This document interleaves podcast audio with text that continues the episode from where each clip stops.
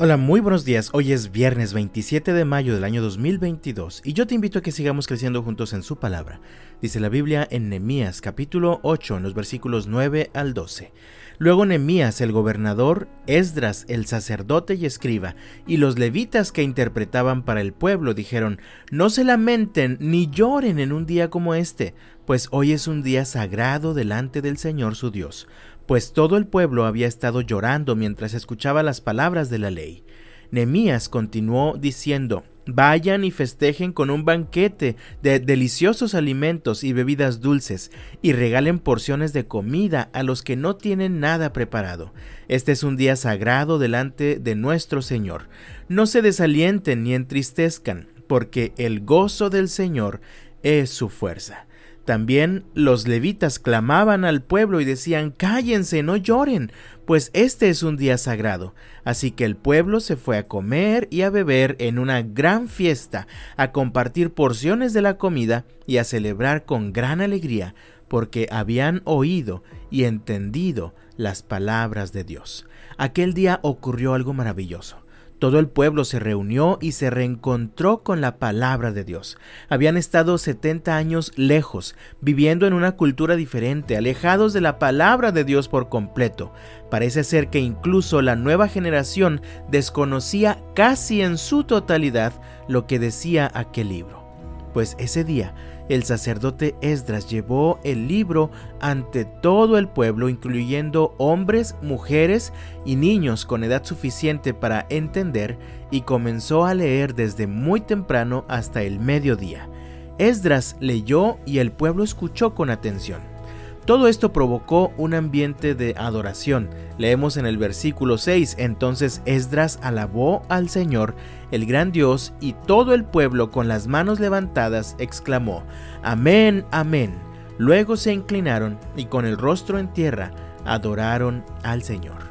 Además, un grupo de levitas explicaron a todos el significado de la palabra leída con claridad, de tal forma que, dice el texto, todos comprendieron cada pasaje.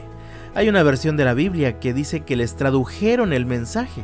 Probablemente muchos que habían crecido en el destierro entendían muy poco el hebreo y necesitaban que les tradujeran para así comprender el contenido del libro. Como ellos finalmente comprendieron, se dieron cuenta de muchos errores que habían estado cometiendo, se dieron cuenta de los muchos errores que habían estado cometiendo sus antepasados y esto les produjo mucha tristeza. Comenzaron a lamentarse y a llorar. Sin embargo, Esdras les dijo, no se lamenten ni lloren en un día como este pues hoy es un día sagrado delante del Señor su Dios. Vayan y festejen con un banquete de deliciosos alimentos y bebidas dulces y regalen porciones de comida a los que no tienen nada preparado. Este es un día sagrado delante de nuestro Señor. No se desalienten ni se entristezcan porque el gozo del Señor es su fuerza. Aquel día el llanto y el lamento del pueblo se convirtieron en gozo, en fiesta, en comidas y banquetes que se compartieron con generosidad con los necesitados. Pero todo comenzó con un reencuentro con la palabra de Dios. Quiero compartir contigo dos lecciones importantes. Primero, ellos se entristecieron al darse cuenta que habían estado desobedeciendo la palabra de Dios por mucho tiempo. Pero no se quedaron así fueron animados a obedecer y esto les cambió su llanto en gozo. Mi amado, no puedes permanecer en lamento por lo que has hecho en el pasado, muchas veces incluso haciéndote la víctima. Hoy tienes una oportunidad para comenzar a obedecer. Tus errores del pasado no te descalifican para obedecer a partir de hoy. Segunda lección importante. Aquel llanto fue transformado en gozo, hasta hicieron banquetes y fiesta, pero no se trata de cualquier gozo pasajero, se trata del gozo de Dios que llena a todo aquel que decide obedecer a la palabra de Dios en toda circunstancia. Estoy hablando de aquel gozo del que Jesús mismo dijo, les he dicho estas cosas para que se llenen de mi gozo. Así es, desbordarán de gozo. Mi amado, te pregunto, ¿con qué tanta urgencia te hace falta un reencuentro con la palabra de Dios?